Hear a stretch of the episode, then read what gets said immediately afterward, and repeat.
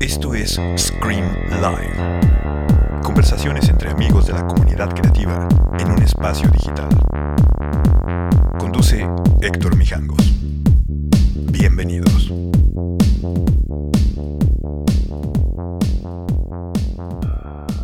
Hello. Hello. Qué elegancia, estoy ¿eh? ahí, déjame. Qué colocar elegancia. esto bien. Ahí estoy. ¿Cómo estás? Bien, ¿y tú? Ahora sí se nos hizo, ¿eh? Ya, ¿no? Ahora, que andas un poco, de- un poco desocupada, o no estás desocupada. Un poquito, pues ya, ya un, un, un pelito, porque pues tú sabes que estoy ahí dentro de la cocina más famosa. Sí, a ver. Bueno, primero que nada, gracias, Stephanie. Nos conocemos desde hace muchos años. Somos buenos amigos. Coincidimos en muchas cosas. Y pues es que ahora sí hay mucho que contar, güey, porque además, pues es como si no nos hubieran, bueno, de por sí, creo que la última vez que te vi estábamos comiendo en mesas junto en Rosetta, que casi no nos gusta comer. ¿Cuándo fue eso? Hace como dos años más, ¿no? Un poco antes de la pandemia. Fue así, sí. Yo creo que fue como avanzadita la pandemia hace como un año y la verdad, yo siempre supe que, que eras amante de la cocina, pero empecé a ver todo tipo de platillos que subías y encontrarte en el Rosetta para mí fue muy simbólico porque porque corroboré que no nada más compartimos tantas otras cosas de la vida y la música y, las historias, sino la comida. En ese momento como que me cayó el 20 el día que te vi ahí al lado degustando en el Rosetta y, y de verdad es algo que me gusta compartir. Me gusta la gente que, que le guste comer, que le gusta sentarse en una mesa y que le toma una buena foto a un platillo y sabe preparar algo diferente, ¿no? Sabroso. No tienes que partirte la cabeza, pero algo que esté rico, algo que te Pues- guste a ti, ¿no? Es que yo creo que la gente que le gusta comer bien, tiene buen sazón, a lo mejor no tiene la técnica y a lo mejor no sabe tanto, pero de repente sí puede, o sea, si le sueltas un platillo, va a hacer que sepa bien, por más rudimentario que sea. Creo que eso está padrísimo, ¿no? Sí, me encanta, me encanta, me encanta saber que cada individuo tiene esa capacidad de cocinar algo, ¿estás de acuerdo? Lo que sea, así sea un agua de limón, pero Sí. Oye, pues es que simplemente cuando tienes hambre te haces unas quesadillas o cuando te haces un desayuno, unos huevos y todo esto. Pero, pero ¿sabes qué es lo que es padre? Que para mí hay dos constantes en la vida que son las que no fallan nunca y es la música y la comida. Y son dos cosas que todos los días tienes que hacer. No existe el, no, pues no voy a comer, pues, no, a huevo tienes que comer. Y la música, la gente que me llega a decir, no, pues a mí la música no me interesa, pues así next, o sea, no puede ser mi amigo, ¿no? Totalmente. Y, y, y te entiendo, o sea, a lo mejor no vas a tocar un instrumento a la perfección, pero sabes deleitarte de algo que está bien y que te guste y que está sabroso, ¿no? Y, que, y que también, o sea, a- hablando, hablando de música, y que también siempre traemos el ritmo como lo veas, ¿no? Como Claro. lo- como- aunque no agarremos el instrumento perfecto, pero sabemos que, eh, o sea, hacer, hacer un simple sonidito así, ¿no? De un brindis, por favor, o sea, eso ya Pues es- sí, tener el ritmo y todo. Oye, cuando eras chavita, ¿qué te gustó primero, la música o la comida? ¿O la actuada? Has de haber sido, has de haber sido tremenda, ¿eh? Seguramente eras como bien manipuladora de chavita, ¿no? No tanto yo, eh, no, hombre, sí crecí en un ambiente en el que, en el que sí, en mi, en mi gueto, digamos que sí, más que manipuladora, era bien carrichuda, berrinchuda, una, fui una niña berrinchuda porque fui hija única, Sí. Fui hija única de la Pasquel, imagínate, ¿no? Ser hija única de la Pasquel era así. de- O es que es que Entonces- toda la familia, güey. O sea, no hay a cuál irle. Entonces mi mamá, con tal de que no le hiciera yo un berrinche, porque yo era berrinchuda, celosa, era Ajá. celosa de los novios de mi mamá, le, o sea, le hacía drama, así de, Ajá. ¿por qué te pones ese vestido? Así, casi, casi. ¿Qué te crees? No, o sea, vete a cambiar, no puedes salir así. Porque mi mamá era, de verdad, mi género, la más sexy de las sexys. O sea, yo a veces hasta hacía lo imposible en la escuela porque la mandaran llamar, pero nada más por, por el orgullo que me daba ver entrar a mi mamá a la escuela, ¿no? A las juntas de, ya sabes, de, de padres de familia o, o tenía que hablar con el, con la maestra que, porque yo no estaba haciendo la tarea o lo que sea, y ver a mi mamá entrar en esa escuela. Yo iba en el Olinca, yo estudié muchos años ahí en el Olinca. Y verle entrar así despampanante y todos se le quedaban viendo, ¿no? Todos los profesores así como de, ay, ¿quién es ese mujerón que va por ahí? A mí me daba, me daba muchísimo orgullo, pero a la vez, como dices, pues sí, sí era yo... Eh, eh, pues caprichosona, ¿no? Este, controladora de mi mamá, muy celosa, porque mis papás se, se divorciaron, yo estaba bien chavita. Mi papá, pues tú sabes que de ahí me viene la música, mi papá era baterista, mi papá tocaba desde con los Inners, con los Hooligans, y con el Javier Batis andaba por aquí por allá, y trabajaban en unos bares que eran desde lo que era Rocotitlán, que era el Terraza Casino, que ahí justo se conocieron mis papás, como en el bar Los Cielos, Los Infiernos. Entonces yo me acuerdo que me, encantaba que mi papá me llevara al bar Los Cielos, que era azul. Era azul con nubes y así. Sí, claro no sabes, así totalmente de, sueño, era como una fantasía. Y luego el bar Los Infiernos era el que, a mí me gustaba porque era todo, todo rojo, pintado con llamas. Y para mí tocaban más estridentoso ahí, más rockero, más pesado. Yo creo que el bar Los Cielos era más para echar la movida y así como el, el blues, ya sabes, este. Claro. Claro, pero, pero, pero está padre porque rock and roll era desde chiquita, ¿no? Entonces yo le roqué con mi papá porque mi papá, pues de hecho era de motocicletas y me llevaba, pues me llevaba desde bien chavita en el backpack. Yo tengo fotos, fotos este, con mi papá. Este, o sea, ahí no había silla, te ponían un backpack y te traía atrás, viendo para adelante o viendo para atrás. No, para ya sí, de atrás, de atrás para adelante, yo sí, ya sabes. O sea, abrazada de él. Abrazada de él y, y era, y era cultural de, de mi casa, porque mi papá era con mi mamá de, no me importa, yo me llevo a Stephanie y mi mamá lo aceptaba porque mi mamá también se iba con mi papá, ¿no? Y la llevaba al trabajo en la moto, o luego a veces agarraba la moto mi mamá, hasta que un día se le cayó encima la moto porque estaba muy pesada. Pues ya sé, o sea, tu mamá manejaba moto. Sí, pero una moto, sí, ya sabes. Ya sé, una grandota, una Harley, una cosa así. ¿Tú también, ¿Tú también manejas moto? No, yo hago otras cosas, porque me gusta patinar, me gusta mucho patinar en ruedas pero, pero la moto no la agarro. Tú sí vas, tú sí no. con la bici. No, bici sí, moto nunca, ¿eh? Como que no se me. Fíjate que a lo mejor me quedé un poco traumadilla, ¿no? De estar tan chiquitita en la moto y luego tantos amigos que sí se han, se han dado sus varios ahí. No, totalmente. Creo que hay que tener mucho respeto. Y yo sé, si en la bicicleta ando hecho la madre por todos lados, en una moto ya me hubiera estampado. Mejor, mejor no. Sí y le agarras la adrenalina, pero era, era la época, o sea, los 70 era una época en donde yo creo que los jóvenes buscaban cualquier pretexto para rebelarse. El otro día justo que, que fue eh, el, el, pues el, el, que, el que fue el aniversario que, que del, de Avándaro. De Avándaro. El cuarenta y tantos, ¿no? El 50 ya. Ajá. Este, justamente. Oh, ¿Tus papás fueron?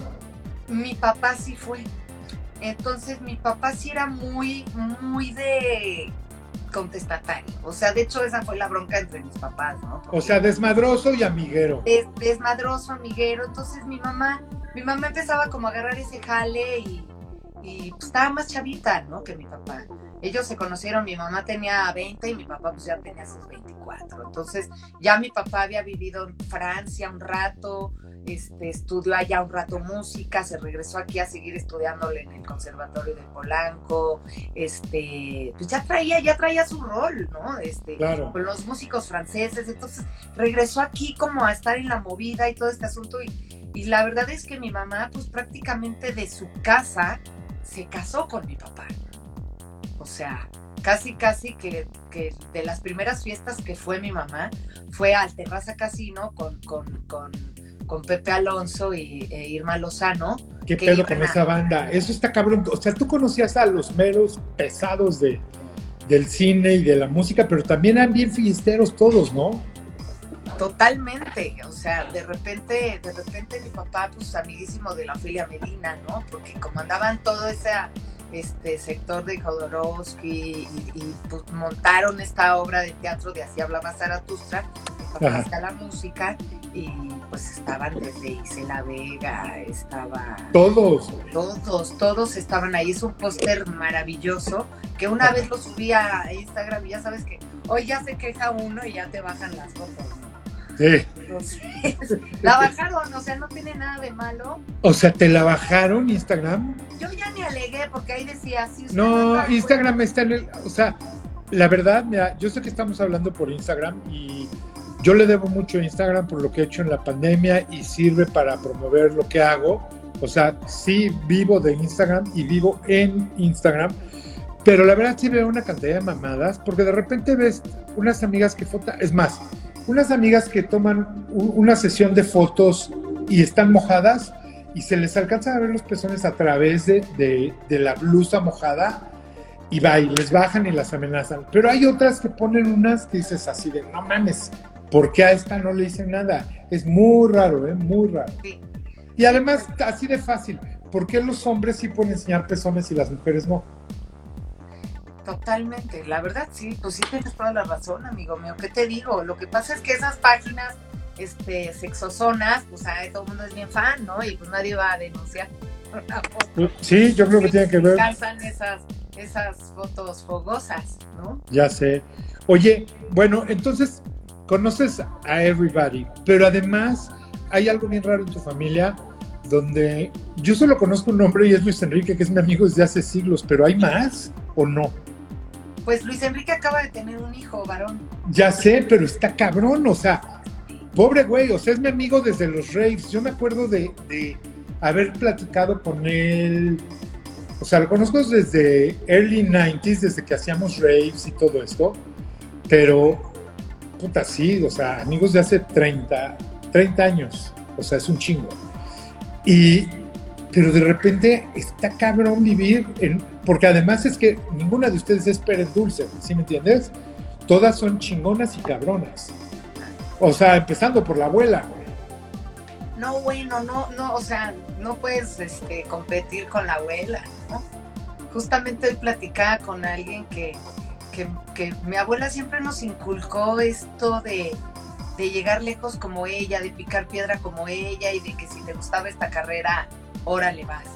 Pero pero yo nunca sentí esta cosa como, y vas a ser mejor que yo, ya sabes, una, una, una como advertencia de ese tipo. Al contrario, yo creo que mi abuela siempre fue así como, como una gran maestra, ¿sabes? Pero, pero no de las que el alumno va a, mejorar al, maestro, para nada, ¿no? Yo, yo siempre, siempre sentí, siempre respeté este lugar único Ajá de, como digo yo, de Doña Viridiana de Luis Buñuel, ¿no? Porque es esa época de mi abuela de verdad es insuperable, o sea, como cómo las épocas se te dan, ¿no? Se te dan, todo te llega a tu momento, ¿no? Todo te llega y tú haces cosas que nadie va a poder superar, ¿no? Y yo creo que en este caso esa trilogía de mi abuela con, con Luis Buñuel son unas películas que yo puedo ver y volver a ver y ver y ver. Y si tú me preguntas, dentro de muchísimas películas que tengo que me fascinan y son tremendas, estas de mi abuela son, aunque no fuera yo su nieta, me parecen unas joyas. O sea, mi abuela. Son unas joyas. Tiene su palma de oro justo ahora, ahora que voy a, ahora que fue su cumpleaños, siempre voy a su casa y ahí estoy y voy a, voy, ya sabes, al Hall of Fame que tiene y ver esa palma de oro, de verdad que te, te pone la piel bien chiquita. ¿eh? Totalmente. O sea, ¿cuántas palmas de oro hay mexicanas? Bien poquitas. Sí, bien poquitas. Y creo que de, actuación no. O sea, hay, directores. Porque tenemos la suerte de tener buenos directores en México, la verdad. Sí. Y se han ganado buenos premios. Pero bueno, tu abuela estaba poca madre porque hacía desde la película más cagada hasta estas películas súper cine de arte top es que fueron como las épocas, ¿no? Yo creo que haber empezado tu carrera en los 40, pues, qué cosa más increíble, ¿no? A partir de la XCW, este, pues casi, casi empezabas, empezabas en teatro y empezó a incursionar en cine gracias a mi abuelo, a, Rafael Banquel. Realmente fue mi abuelo quien, quien invita a mi abuela a, participar y se hacen compadres de Cantinflas y nace mi mamá y toda esta, toda esta cuestión. O sea, imagínate que, que, que el padrino de mi mamá es Cantinflas. O sea, así, así como de...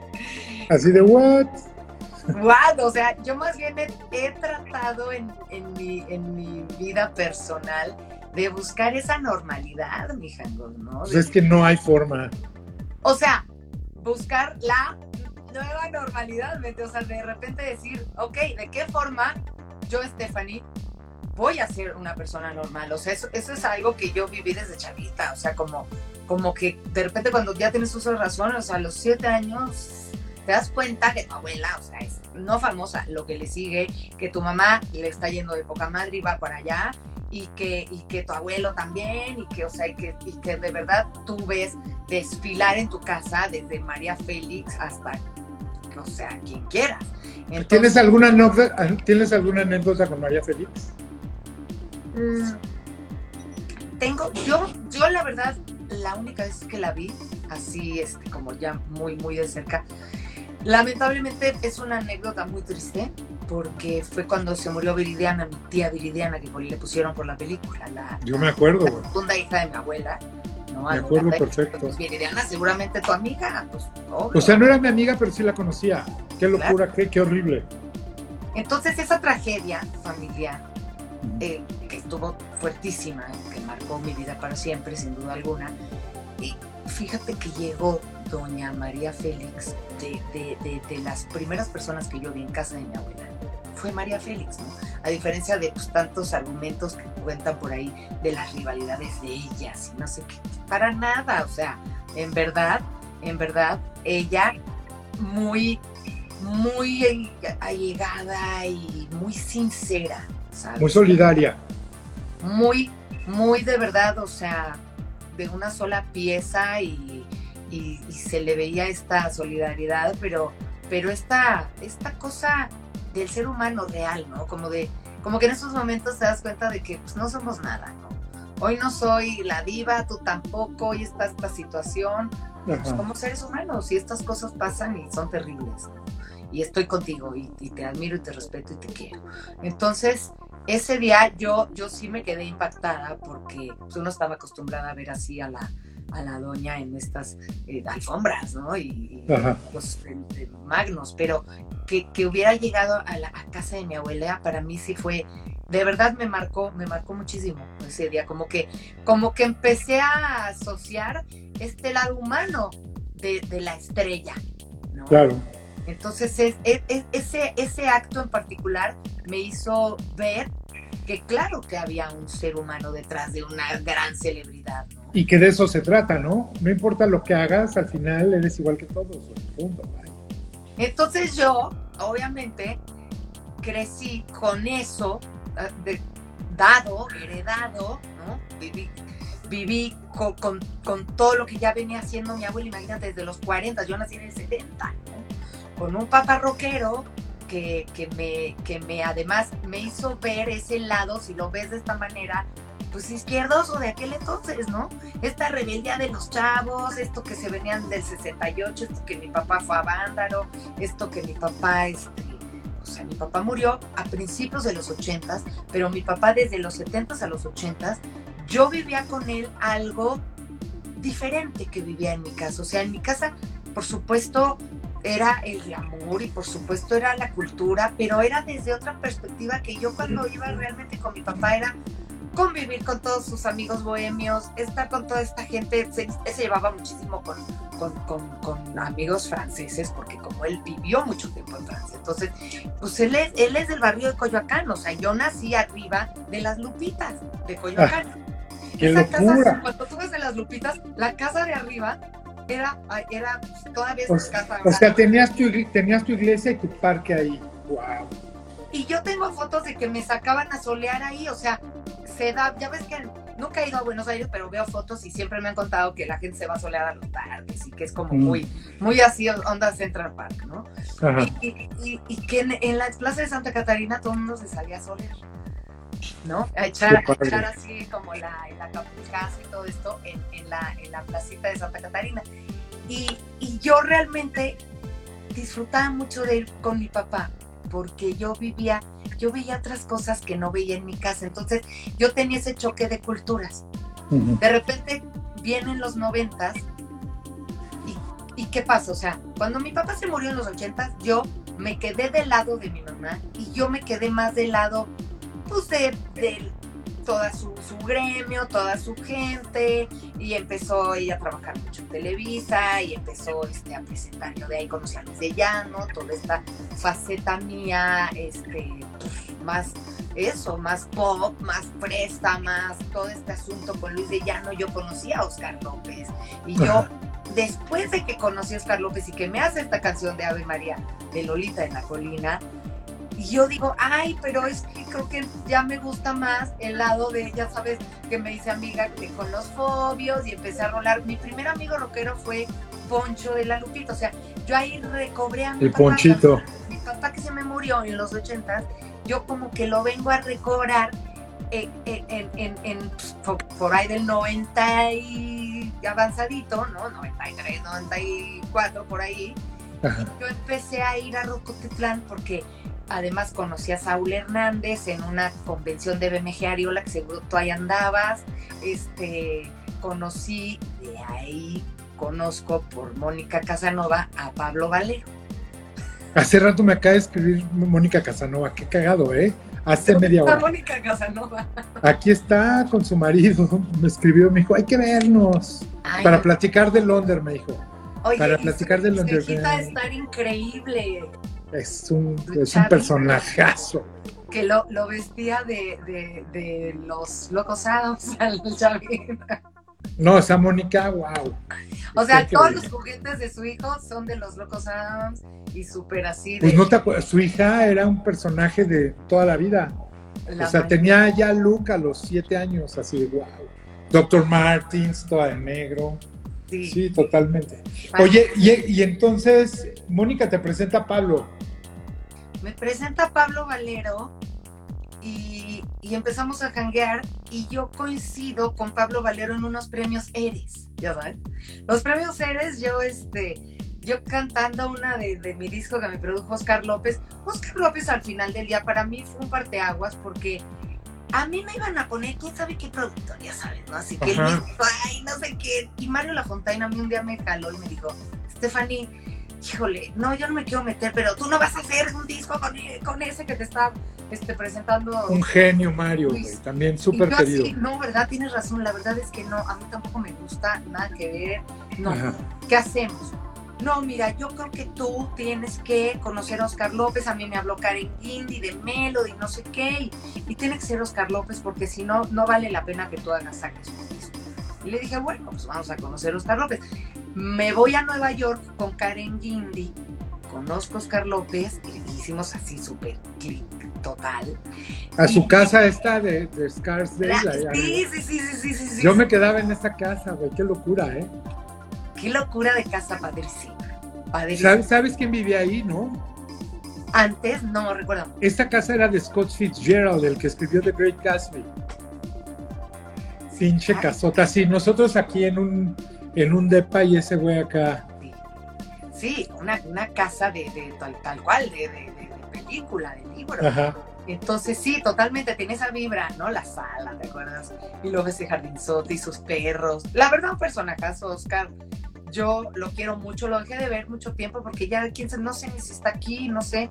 No, yo, yo tampoco. Conocí, lo conocí en todas sus facetas, con Marina, luego con Mariana Yazbek, me hizo el disco de Ave María, un trancazo esa canción de Lolita de la Colina, después me hace el disco de la raza humana. Y después, pues así pasa, ¿no? O sea, las relaciones se gastan, las relaciones luego dan un giro, se van por otro lado. Y la verdad es que este, pues mucho tiene que ver que, que, yo, yo me rebelé mucho con Oscar porque en verdad él me hizo un gran disco rock pop, pero cuando yo empiezo a janguear con toda esta banda de, ¿no? de los caifanes y, de, y, de, y, del, Santo Sabina y así, o sea, entonces de repente yo conozco a Pablo Valero en Los Eres y y yo cantando esta canción y de repente él sale con chicles y no sé cuál está ahí cantando. Y empezamos, empezamos como, pues ya empezamos a salir. Creo que a partir de esa vez, yo antes de Pablo anduve con el vampiro canadiense. Entonces, justo yo venía de tronar con el vampiro canadiense. Y conozco a Pablo en los premios Eres y, y la verdad, pues, ni modo, te enamoras. ni modo te enamoras. Nuestra historia era de, ¿sabes? De, de, de los Capuleto y porque en verdad cuando Santa Sabina se entera que, que, que, no nada más está con Stephanie Salas, que, que es en serio, o sea, no es como que, ya sabes, todo el mundo te da, ¿no? En el rock así de, ay, van a andar un rato, eh, no olvídalo, no pasa nada. Cuando ven que es en serio, pues la verdad los de Santa Sabina, pues hasta como que se me, como que me echaron un montón, ¿eh? Y yo adoro. Y que en paz descanse mi Rita, pero, pero fueron épocas bien difíciles para mí, porque era como de, o sea, ¿qué onda? No puede ser esta mujer que, que está, eh, o sea, porque en ese entonces, digamos que no, no, como yo dejé de ver mucho a mi papá, yo estaba ya muy, muy hecha a la semejanza, pues, si lo ves de esta manera, era de la espinal totalmente, o sea, nadie sabía que era yo hija de Miki Salas, o sea, como que digamos que el rock y la música la, la, lo dejé de lado, o sea, y, me, y, y vengo de una telenovela de, de, de, con los Timbiriches y Vaselina y no sé qué, y luego baila conmigo, no sé. Conozco a Pablo Valero y es como de, o sea, Rita como de, what the fuck, güey, ¿qué te pasa? O sea, ahí está otro mundo. ¿Qué haces con Stephanie Salas? Y, y, y, Pablo como de, bueno, pues, lo, o sea, lo siento, güey, me encanta esa vieja, tiene lo suyo, y su papá, y ustedes no la conocen, y no me estén fregando, pues, están todos también bien chavos, la verdad. Y estaba padre de la época, defendían mucho. Tú sabes que eran mucho los rockeros y los fres, traían ese desmadre, ¿te acuerdas? De, del rock en tu idioma, que si te acuerdas, hasta, hasta mucho era de, de, de, juzgarse. Que si era maná y que si no sé cuánto, que si tal grupo. Esos no son rock, que no que sé si qué. de a de veras, que si no, y que este no es en serio, y que estos no sé cuánto. Pero Claro. Santa Sabina, que siempre fue un grupo de culto, pues sí fue. así Desde el principio, yo los iba a ver ensayar antes de que empezaran a tocar, ¿eh? me acuerdo perfecto. Que ensayaban allá arriba por el lugar del padre, ¿te acuerdas? Ajá. Yo iba ahí, una bandota, ¿eh? Y, y a Pablo me lo encuentro seguido, lo veo, vivimos aquí en la. Condesa, adorado, nos topamos. Obviamente, adorado, y ya uno ya, o sea, ya como que ya, digo, ahora vivimos otros tiempos, ¿no? En aquel entonces, pues tú te acuerdas que era así como de, no, o sea, Stephanie era como hablar de, o sea, todo ese mundo, el antítesis del rock, ¿no? ¿Cómo crees? No, no, no, para nada. Y entonces yo empecé a ir a las fiestas con Pablo, así, a ver a Santa Sabina tocar y todo el rollo. Y eran bien, y eran crueles conmigo, eh, mexicanos, eran duros, ¿no? Así de. O sea, Rita, Rita, cuando estaba de buen humor, era mona conmigo, pero cuando no, o sea, era de. En verdad, este. Fue duro ganármelos, fue. O Pero sea, sí te los ganaste. Sí, obviamente sí, porque después de un tiempo, cuando te das cuenta que va la cosa en serio, cuando también ellos se hicieron sus maniobras y al final Pablo también se terminó saliendo del grupo. Pablo siguió su propio camino, empezó Ajá. a hacer cosas y empezó a hacerlo de él y empezó a hacer como, como que él tenía ganas de hacer otros, otros proyectos solo Ajá. ¿no? que no que no fuera este pues es que empezó en Santa Sabina como te lo juro como a los 15 años entonces cuando nació mi hija Camila o sea pues imagínate ya la verdad es ¿Cuántos años tiene Camila ahorita? Camila ahorita tiene 24 la Camila Michelle tiene 31 años imagínate Wow. o sea Michelle yo tengo 51 Te llevo ocho, ¿eh? sí entonces Oye, pero a ver, Darling. con Michelle te pasa que de repente janguean y se ven como hermanas, ¿no? Totalmente. Yo, yo para mí creo que mis hijas son como ese eslabón de juventud en, en la que uno quiere seguir. Porque yo siento que tú también eres un alma joven. O sea, nos negamos a envejecer del alma, no, ya no digas físicamente, o sea, yo sí me quiero, me cuido, yo sé que tú también, comemos bien, todo eso. Sin embargo, el tiempo es el tiempo y no lo vas a poder evitar, o sea, aunque te operes toda la cara. Sin embargo, si el alma se mantiene joven, unida con las nuevas generaciones, en conectas, conectas perfecto. Conectas con el mundo, porque no puedes solamente ser un viejo amargado y decir y sentir que los jóvenes son unos locos, sin control, rebeldes, sin causa. No, al contrario, si alguien trae la neta del planeta, son los chavos. obviamente. No, y además te voy a decir una cosa, se siente, ¿no? Seguramente tú tienes amigas de las que están en el otro papel. O sea, mamás o abuelas y amargators y dejadas y todo esto. A mí me pasa exactamente lo mismo, pero yo siempre prefiero hangar con gente joven que, que aprendes, que te preguntan, porque además se juega el doble papel, ¿no? Te preguntan para aprender pero de repente tú aprendes más de ellos y eso está bien padre. Totalmente, yo la verdad es que sí, sí em, aprendo, es eso, o sea, aprendo, me nutro. Es que quise, quise poner algo así como, me da, me da energía, güey, ¿no? O sea, esta cosa de que tú ya te sientes, porque es normal, digo, ya a los 50 años hay días que ya te pesa, ¿no? Y dices, y de repente ves un chavo, una chava súper prendida y, y, con toda la energía del mundo dices, ¿por qué no? Claro que sí. O sea, por supuesto que sí. Me paro y me voy a mandar en mi bici, como dices tú, y, y, este, y, y, qué estás leyendo y qué estás escuchando y a dónde vas. digo, hay, para todo hay que tener este también este horario y ya no, no es lo mismo de antes y esto, pero a mí, por ejemplo, o sea, sí me gusta ver en dónde andan mis hijas. No voy a andar con ellas en todas las fiestas o todos los bares a donde se meten. Sin embargo, sí te gusta ver dónde andan, ¿no? Sí ves sus historias y luego, y luego, pues cuando hace sus fiestas Michelle, pues ves a sus amigos y, y Camila igual y, y, de repente si es un, un, un antro para toda edad, pues ¿por qué no? ¿Por qué no te vas a ir a meter un ratito a ver qué está pasando? O sea, yo sí estoy en contra de que ya no puedes hacer ciertas cosas porque ya, ya, ya no estás, o sea, ya no estás en edad. ¿Por qué no? O sea, a mí sí me gusta irme a meter a, ahorita estaba viendo que se viste lo de Bauhaus, oye, qué padre, está increíble, o sea, ¿por qué vas a ver a tu grupo favorito que es Bauhaus? Claro que sí. Claro, no, y además, no, o sea, estamos emocionadísimos porque es el primer concierto después de la pandemia, punto. Bye. Dos años sin conciertos internacionales son los primeros.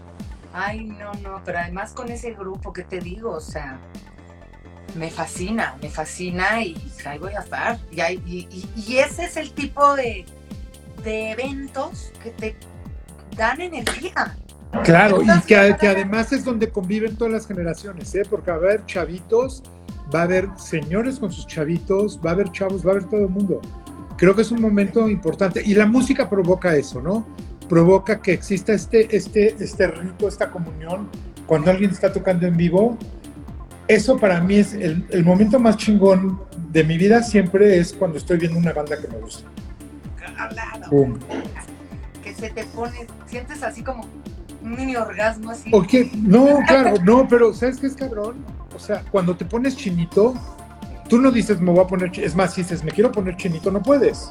O sea, ese, es un reflejo increíble de cuando estás emocionado, ¿no? Totalmente, ¿no? Y, además, este, este volver a la vida, hablemos un poquito de, volver a la vida. ¿Tú, ¿Tú, cómo lo estás volviendo? Yo sí siento de verdad eso, ¿eh? Siento que se abrió el arca de Noé, que nos bajaron la escalera, güey, que sales así todo paniqueado, güey, después de sí. un hecatombe. ¿Qué, ¿Qué onda, no? Es decir, ¿en qué tierra aterrizamos?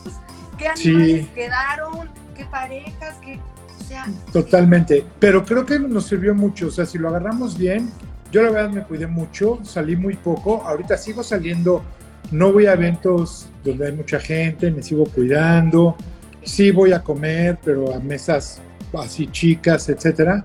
Pero creo que también sirvió para darte cuenta de qué necesitas, qué no necesitas, a quién necesitas y a quién no necesitas estuvo bueno como el detox de todo, ¿no?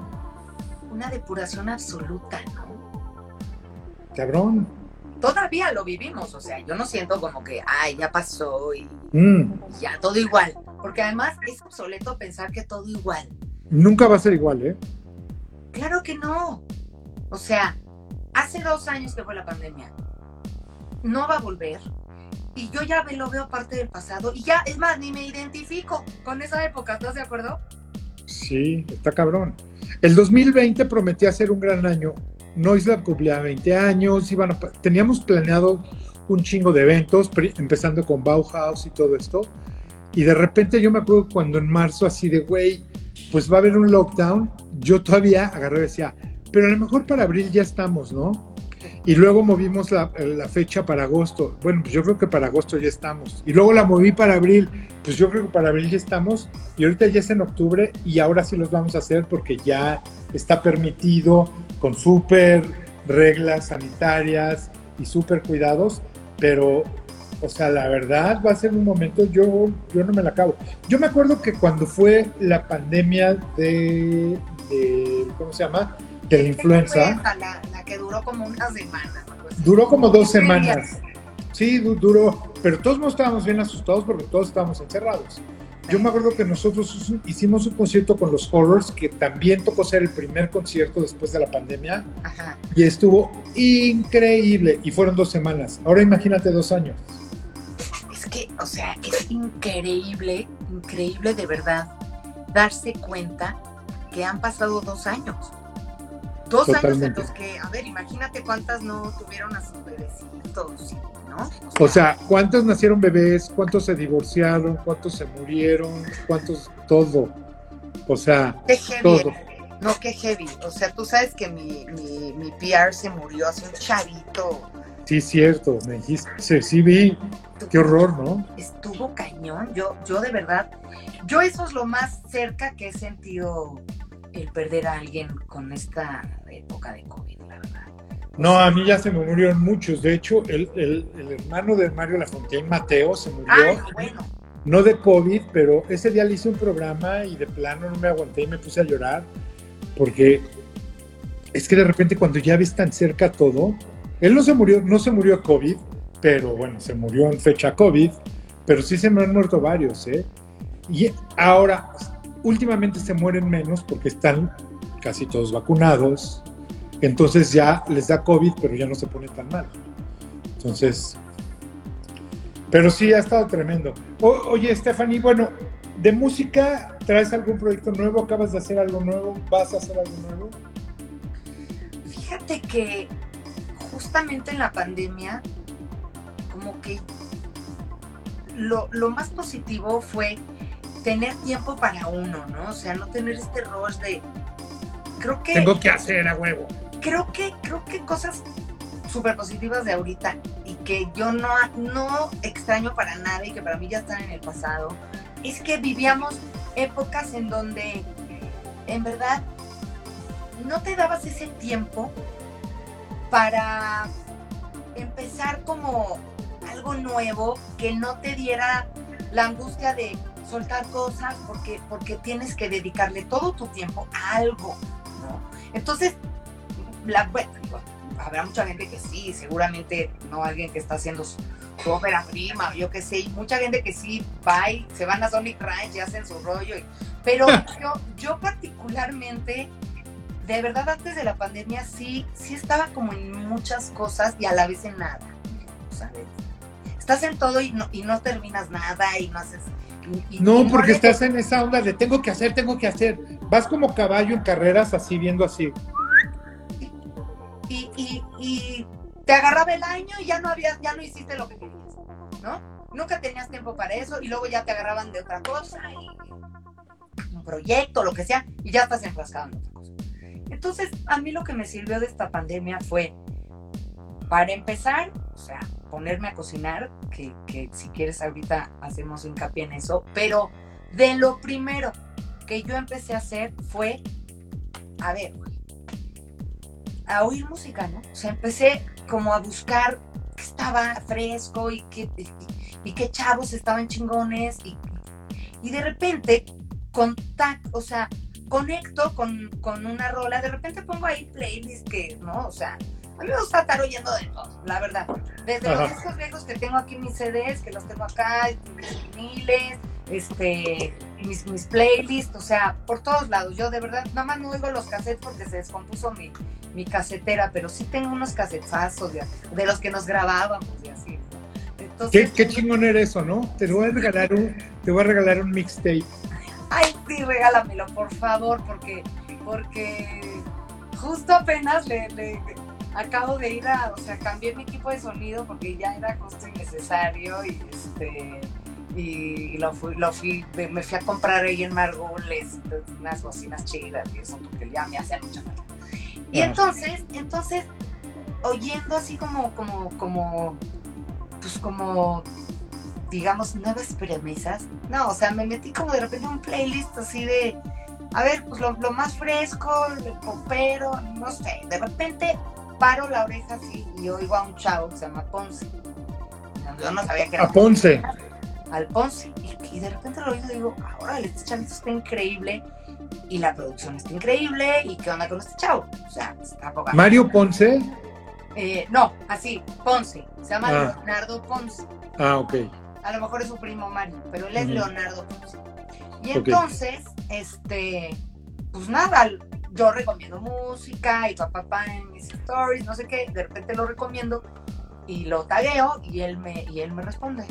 Oye, Stephanie, es un gran honor, mucho gusto, yo te conozco y se, se, se de, pues ya sabes que los millennials están en todo, ¿no? Ajá. Te conozco, no sé qué, y pues, oye, muy honrado de que, de que me escribas, oye, pues muy padre tu rol, así, ¿no? Empezamos a entablar comunicación oye, pues este, ¿por qué no hacemos algo? Vamos a, vamos a platicar a ver si se nos ocurre. Yo, a mí sí me gustaría hacer una colaboración, me encanta lo que hace, pues vamos a platicar. Y, y, y, de repente, pues nos sentamos a cotorrear, empezó ahí como una buena relación artística, empezamos a escribir esta rola, él empezó a darle seguimiento y, y sacamos un sencillo que se llama Una vez más.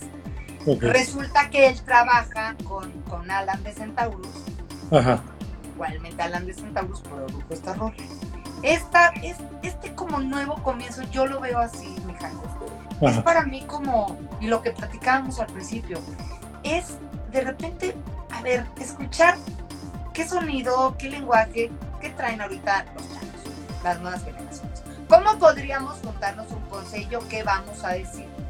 Entonces, de repente, pues de eso se trata la rola. O sea, si tú ves el video y todo, pues es, es, es como un trip así muy ambiguo en donde como una pareja, o sea, de hombre y mujer, sin necesariamente ser pareja, pues, o sea, de dos individuos, hombre y mujer, pueden correlacionarse en una época, punto.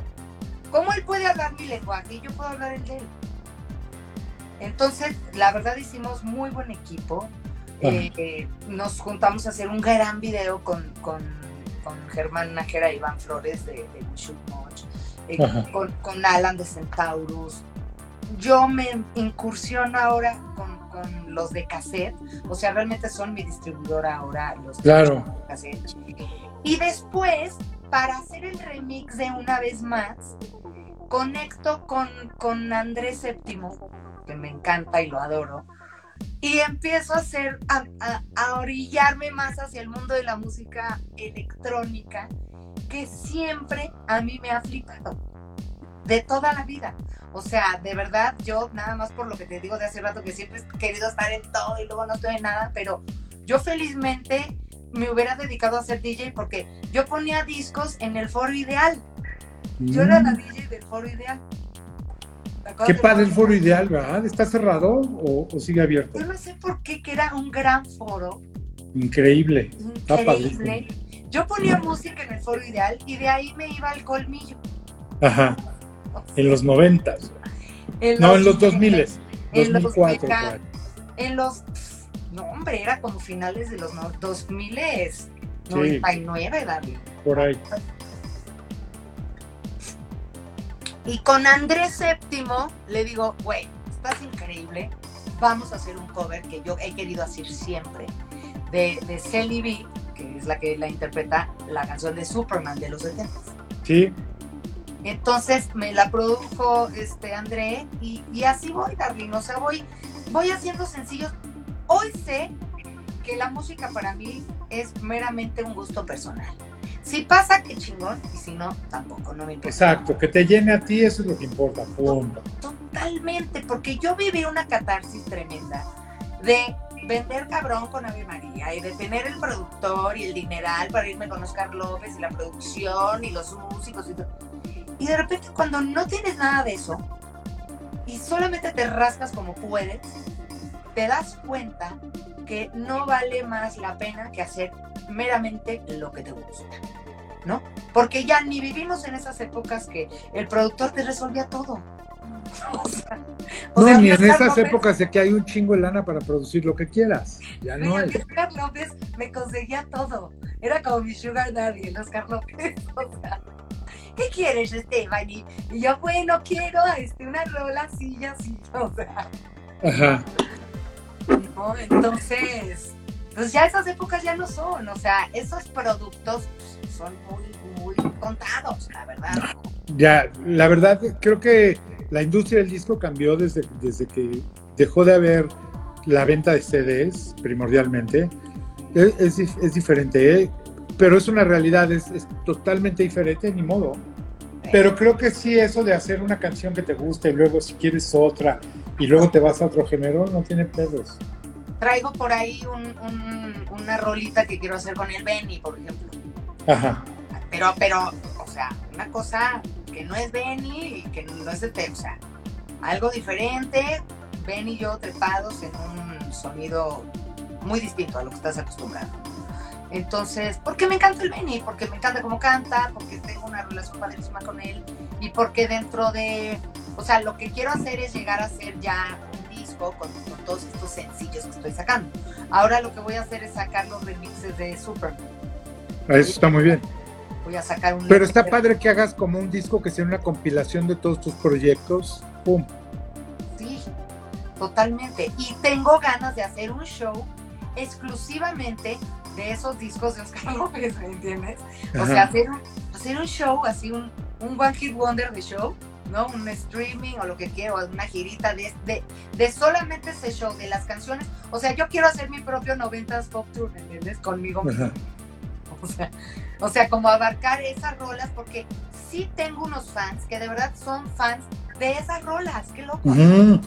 Creo que eso es bien importante cuando tú le das a los fans lo que te piden, porque de repente hay grupos que sí dan una gira y se tocan unas versiones que hasta los fans dicen, puta, ¿cuál es esa rola? No hay nada como tocarles exactamente como es el disco. Por ejemplo, yo una vez platicaba con Orchestral Maneuvers in the Dark, que son de mis grupos que me encantan, y me decían eso, a ver, podremos hacer nosotros nuestras versiones, pero la gente que va ahí quiere oír la versión que oye todos los días en su disco, y puta, está increíble, sí hay que hacerlo. Sí, totalmente. O sea, me, me imagino, no sé, para darte un ejemplo, imagínate Britney Spears con su primer, una gira de su primer disco, ¿no? O, o, caso, si se le ocurre hacerlo, es un madrazo. O sea, imagínate Paulina Rubio haciendo una gira con su primer disco, sus primeros dos discos. Pues es que todo, si te fijas, grandes bandas del mundo han hecho eso, dan giras de un solo disco y lo tocan de principio a fin como es que también o sea, el armar un disco y decir, esta es la primera rola, esta es la tercera y esta va a ser la última, creo que eso es algo muy padre que hay que respetarle y agradecerle al artista que te lo preparó. Por eso creo que esa, esa onda de dejar de oír discos completos, puta, a mí, yo sí trato de oír los discos completos, mínimo me echo dos o tres al día, pero así del uno al, al que sigue, y está poca madre porque así es. Es como si agarras un libro y ya lo abres así por hojitas pues no, no le entiendes, ¿sí me entiendes? Híjole, por capitulitos y así, sí, no manches, qué, qué sabio lo que dices. Sí, totalmente. Sí, no, totalmente. Sí. pues sí, quiero hacer eso en, en, un estilo cabaretero, o sea, ni siquiera magnitud de evento ya, dos mil pesos, no hombre, ya estás hablando de un foro sala, uno de esos así. O sea, algo más íntimo, pero tocando todo eso claro, mesitas donde pides tus drinks, este, tienes un muy buen escenario, ¿no? Igual a eso. Sí, buenos músicos y pum. Esos centros nocturnos chidos. Ponle a esa gira, ponle Estefans. Estefans, sí, me encanta. Buen Stefans. Ay, Me das eh, crédito, ¿eh? Ah. Ella, ella debería de hacer lo mismo, en serio, la Gwen Stefani, o sea, ¿no? Sí, porque la neta sí está bien picuda, pero estaba bien para mí me gustaba con No Doubt, cabrón. Total. O sea, que, que hiciera el primer disco ese que hizo con Nerd. Ay, qué buen disco, güey. O sea, soy fan, fan de los, yo los primeros de Britney los oigo, me encantan. Me encanta el de Blackout o no me Pues son himnos, todas las rolas son pasan los años y siguen teniendo. Me encanta esa época de discos. Yo todavía tengo ahí los de Camila, de Avril Lavigne y así, te lo juro. Ajá. Creo que tiene ahí el primero de Lindsay Lohan. Es buenísimo. Te lo juro, o sea, era, era como, pues todavía era otra manera de hacer discos, ¿no? Más con el, pues, con sintes y así, la verdad. Oye, Camila canta. Camila canta, pero no, no es como que algo que es así. Michelle canta, pero tampoco, o sea, es que siento que, bueno, Michelle me ha dicho, por ejemplo, que a ella lo que le gustaría hacer sería como una rola, pero por el gusto de hacerla, subirla súper random y no por eso tener que decir voy a cantar, voy a hacer giras, ahora voy a hacer esto y, quiero ser igual que mi papá y no sé, o sea, no, es como canto, me gusta hacerlo y quiero aventarles una rola nada más así de random, ¿no? De ahí les va. Oye, el otro día platicaba con Mariana Jasbeck, que es así de mis mejores amigas de toda la vida, y yo, obviamente, puta, cuando todo el mundo decía, ay, eres amigo de, Mariana, hace cuenta que querían que yo les contara cosas que, obvio, pues no sé, que a mí no me contaban, ¿no? ¿A ti también te pasó? ¿Qué, te pasó a ti en la serie? ¿Te empezaron a preguntar mamá de media o no? Es que todo el mundo quiere saber como, ay, ¿y si fue así? Es como de, bueno, obvio, obvio, no tendría que ser así porque entonces no sería una serie. Exacto, güey, es ficción, chavos. No, es ficción, o sea, tienen que, exagerar. A lo mejor hasta hay cosas más, más padres, más divertidas que la realidad, ¿estás de acuerdo? La realidad es muy aburrida. Ya sé. Es, es dramática, es aburrida, o sea, si no... Yo por eso me dedico a esto, porque de verdad, de verdad, a mí cuando me subes a un escenario, Héctor, o sea, digo, de aquí soy porque dejo de ser yo misma, dejo de vivir la realidad que es tan agobiante y tan... Aquí puedo ser otra persona. ¡Pum! ¿Entiendes? Entonces, digo, yo vi algunos capítulos de esta onda y sí dije, ah, mira, o sea, pues tenían, tenían, o sea, por ejemplo, la, la chava que me interpreta, pues muy, muy, muy, muy, la, la orillaron a como mis looks. Cuando yo sacaba mis discos de, o sea, cuando me iba yo a cantar en, ¿no? siempre en domingo y así, entonces yo, dije, bueno, pues me estudiaron, ¿no? Y me dio mucho gusto que esta chava, la Pilar, o sea, porque, digo, creas que le hablo y así, pero, pero por ahí entre los tags y así, oye, ¿no? Y de verdad, señora, muchos respetos y yo, y yo así linda, qué buena onda y súper bien tu trabajo y qué padre y todo este asunto. Pero yo, yo sí, sí en una entrevista que vi que sacó decía que ella sí estudió el personaje, o sea, ella sí, este, pues me, me, me, me totalmente, ¿no? Porque sí sacan, sacan hasta unos vestuarios que yo, o sea, pues, mi ropa que sacaba yo en el domingo, pero ella en su vida normal, ¿no? En su vida diaria y así, como yo me iba siempre en domingo. Entonces, ese, es el tipo de detalles padres de una serie. A lo mejor yo en mi day by day pues, no me vestía como para ir a siempre en domingo, sin duda. no, segura no. Sí, el personaje va por su hija al kinder como para siempre domingo, ¿no? Entonces, está padre, está padre. Y el maestro, el maestro era Raúl Velasco, ¿no? Y el maestro era Raúl Velasco, el maestro de la escuela. Qué locura, ¿no? Imagínate. Sí, no, era la escuela, la, la escuela siempre domingo. No, la verdad es que fueron épocas muy divertidas de, mi vida, las disfruté al máximo, como nunca. O sea, si tú me preguntas la mejor década de tu vida, yo diría los 20. Y ahorita, mis 50, mis 50, 51, puedo decir que para mí es, o sea, el mejor momento. Y sin yo creo que es, la mejor década. Yo creo que sí, ¿eh? Porque además te voy a decir algo, como que nunca te das cuenta, o sea, te lo apuesto que tú de repente te despiertas y dices, tengo 51, dices, me siento igual que hace 20. Y esa es una realidad que de repente hay gente que no te cree, pero esa es la verdadera realidad. Tú cuando eres chavo y ves a alguien grande dices, no mames, qué pedo tener 30, qué pedo tener 40. Pero cuando tienes 30 o 40 dices, ni me se siente exactamente igual, güey. pero yo te voy a decir algo, yo me siento mejor que a los 40. O sea, yo a los 40, los, no sé si, los 30 no estuvieron tan mal, los 40 a mí no sé si me... A ver, te voy a decir qué edad no me gustó tanto. Como que 30 y, o sea, entrado en los 30, a mí no me gustó.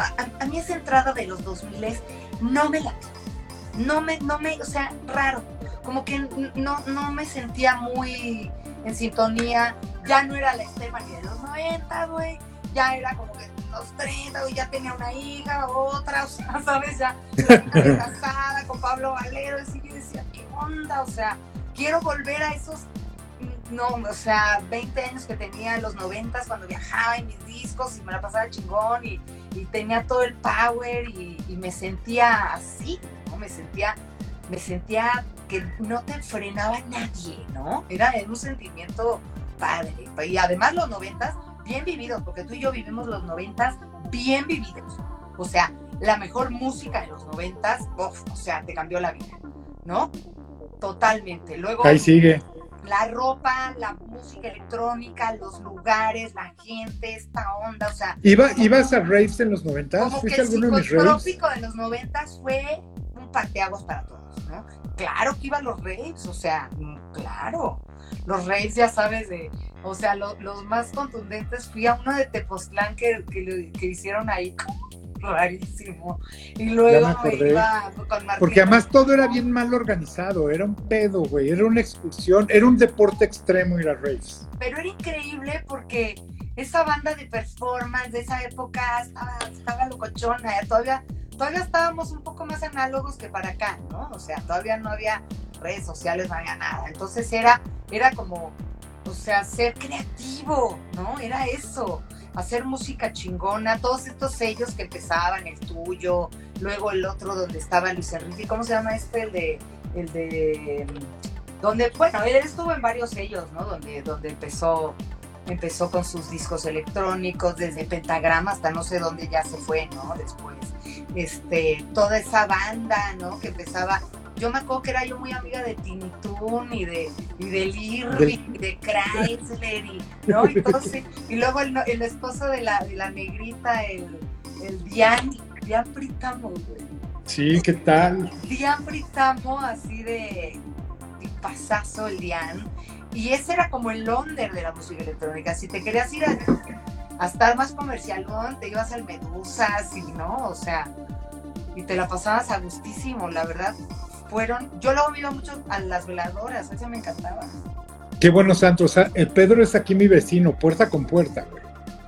No, qué cosa. Mi vecino así de, ¿qué pasó, rey? No, güey. Es increíble, porque hubo una época en los noventas justamente que éramos con cuños, güey. Imagínate qué locura, güey. Y ahora somos vecinos. Oh, qué loco. No, y puta, es que, o sea, la verdad, todos sus lugares dan su veladoras, el candelero, todo. Oye, yo a donde no llegué, la verdad yo fui a los últimos del 9. Tú has de haber ido mucho al 9. Yo no increíbles, increíbles, increíbles. tanto a los principios del 9. Pero de todos modos, con lo poquito que haya sido, creo que es un lugar icónico donde se juntaba todo. Era el lugar más ecléctico porque venían los rockeros, los electrónicos, los gays, los no gays, los punks, los pan, y todo el mundo convivíamos en un lugar muy chiquito donde lo más importante era la música y los amigos. Y eso, priceless. A, mí de repente ya, ya eso ya no existe. Ya un lugar donde digas, quiero ir a janguear, que conocías a todos, y además la música estaba increíble todos los días, pero un día estaba tocando Década 2 y al otro día estaba tocando Otakua, una cosa de ese estilo, era maravilloso.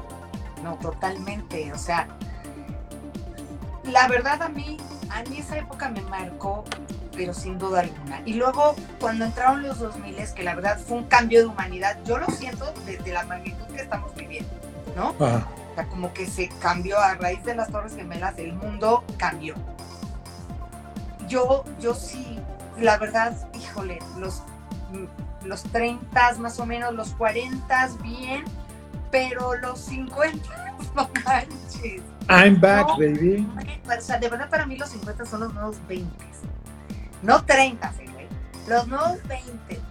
O sea, sí me siento súper conectada con mis hijas, ¿no? O sea, de que ya no soy como la mamá, ¿sabes? Este, forjando y ya, tus hijos ya están. Lo que pudiste haber hecho ya lo hiciste, lo que no, también no. Entonces, lo que yo veo que hice, digo, wow, estuvo chingón lo que hice. Entonces, hoy digo, estoy tranquila de que estuvo bien lo que hice, entonces puedo hacer lo que le sigue mío, ¿no?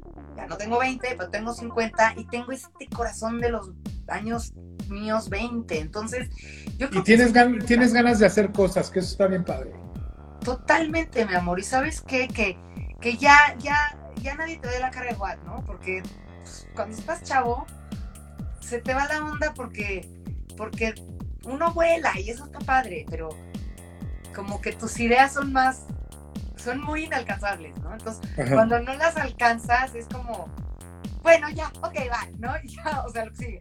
Sin embargo, ahorita ya nadie te engaña, nadie te cuenta, ya sabes perfectamente de qué van las cosas. Entonces, sabes bien lo que quieres, lo disfrutas, lo gozas, ¿no? Te cuidas un chingo para durar el tiempo necesario, chingón. O sea, yo quiero llegar a los 70 bien, bien, pero de acá, ¿no? Y de acá. Entonces, pues hay que meterle turbo, hay que meterle turbo. Creo que ahorita es un momento justo en donde quiero hacer un poquito, no quiero ganarle al tiempo ni hacer lo que no, lo que no hice y debí y todo esto. Quiero hacer nuevas cosas, pero sí quiero hacerlas con esa con esas ganas, número uno, con esa, con esa convicción, ¿no?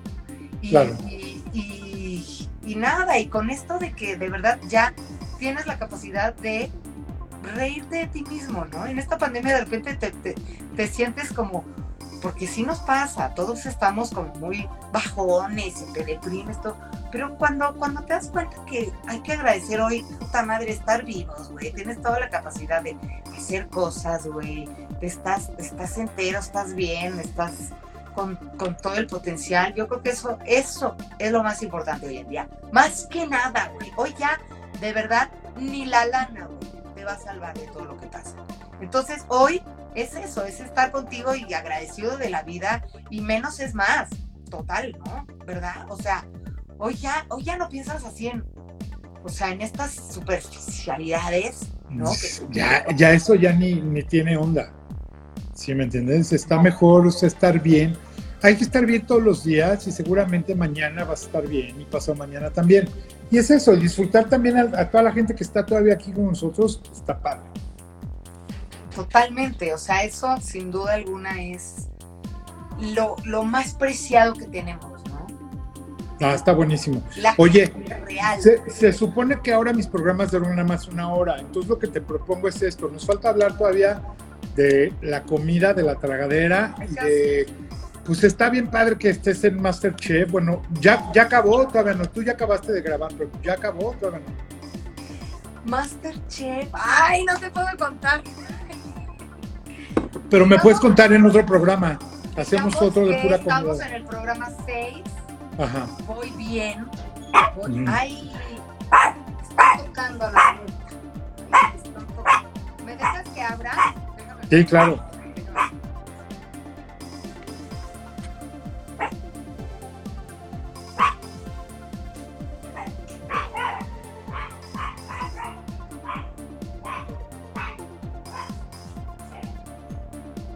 Los veo muy callados, ¿eh? No dicen nada.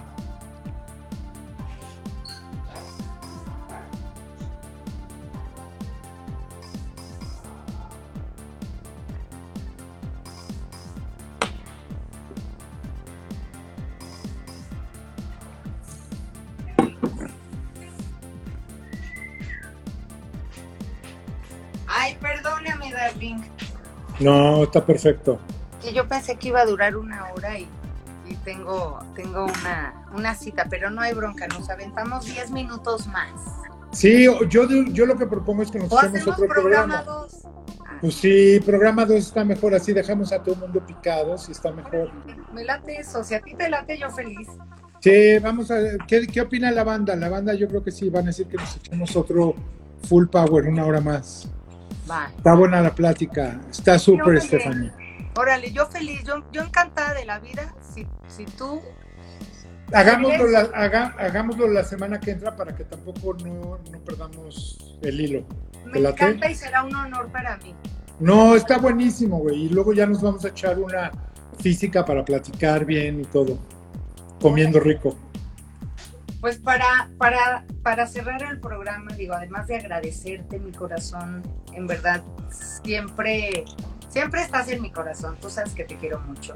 Gracias, igualmente. Sabes que somos parte de la vida, de la generación y de tantas cosas. Y siempre ahí estamos, ¿no? Pase lo que pasa, los ciclos, yo siento que siempre nos volvemos a encontrar.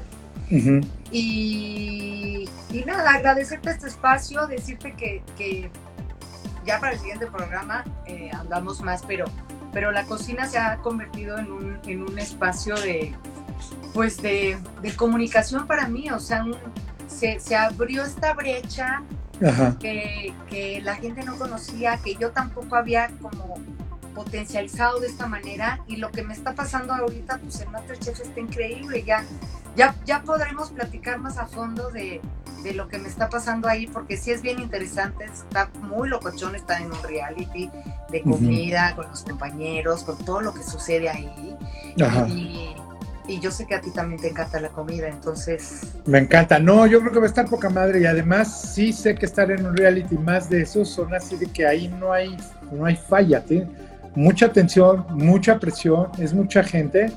Y bueno, está de poca madre. Oye, te mando un beso. Hablémonos para ponernos de acuerdo para la semana que entra. ¿Cuántos años tiene? ¿Ocho? No, ya tiene 11, pero, pero es alma joven como yo. Digamos que tiene 8, ¿verdad? Así quita la edad. Está de poca madre. ¿Cómo se llama? Pixie. Pixie. Y seguro conoces a Pixie, ¿no? A la Pixie. A la Pixie. Ay, sí. Oye, bueno, te mando un beso, Ya- Stephanie. Y Estamos las hablando. pelucas Pixies. ¿eh? Y a las pelucas, sí. A las pelucas. Oye, bueno, te mando un beso. Esto lo dejo grabado, lo voy a subir aquí, lo subo a. YouTube y además lo subimos a Spotify, Apple, Amazon y Google. Por todos lados lo pueden oír. Va. Muchas gracias, la verdad. Siempre nos falta tiempo. Te agradezco. Te mando un beso grande y Gracias. hablamos para vernos la semana que entra. Así será. Chicos, gracias y les prometemos la semana que entra eh, responder sus preguntas y todo. Gracias, buenas noches. Si tienen preguntas, escríbanlas en lo que voy a subir para poderlas leer y ahí Amén. va. Vale. Besotes. Gracias. Bye. Bye. Bye. Gracias por escuchar un nuevo episodio de Scream Live. Scream Live se produce con la ayuda de Podbox y rss.com. Si te gusta el programa, asegúrate de suscribirte en nuestro canal de YouTube, donde podrás encontrar todos nuestros episodios anteriores. Puedes seguirnos también en Instagram, arroba mijangos, y escucharnos en todas las plataformas de podcasts.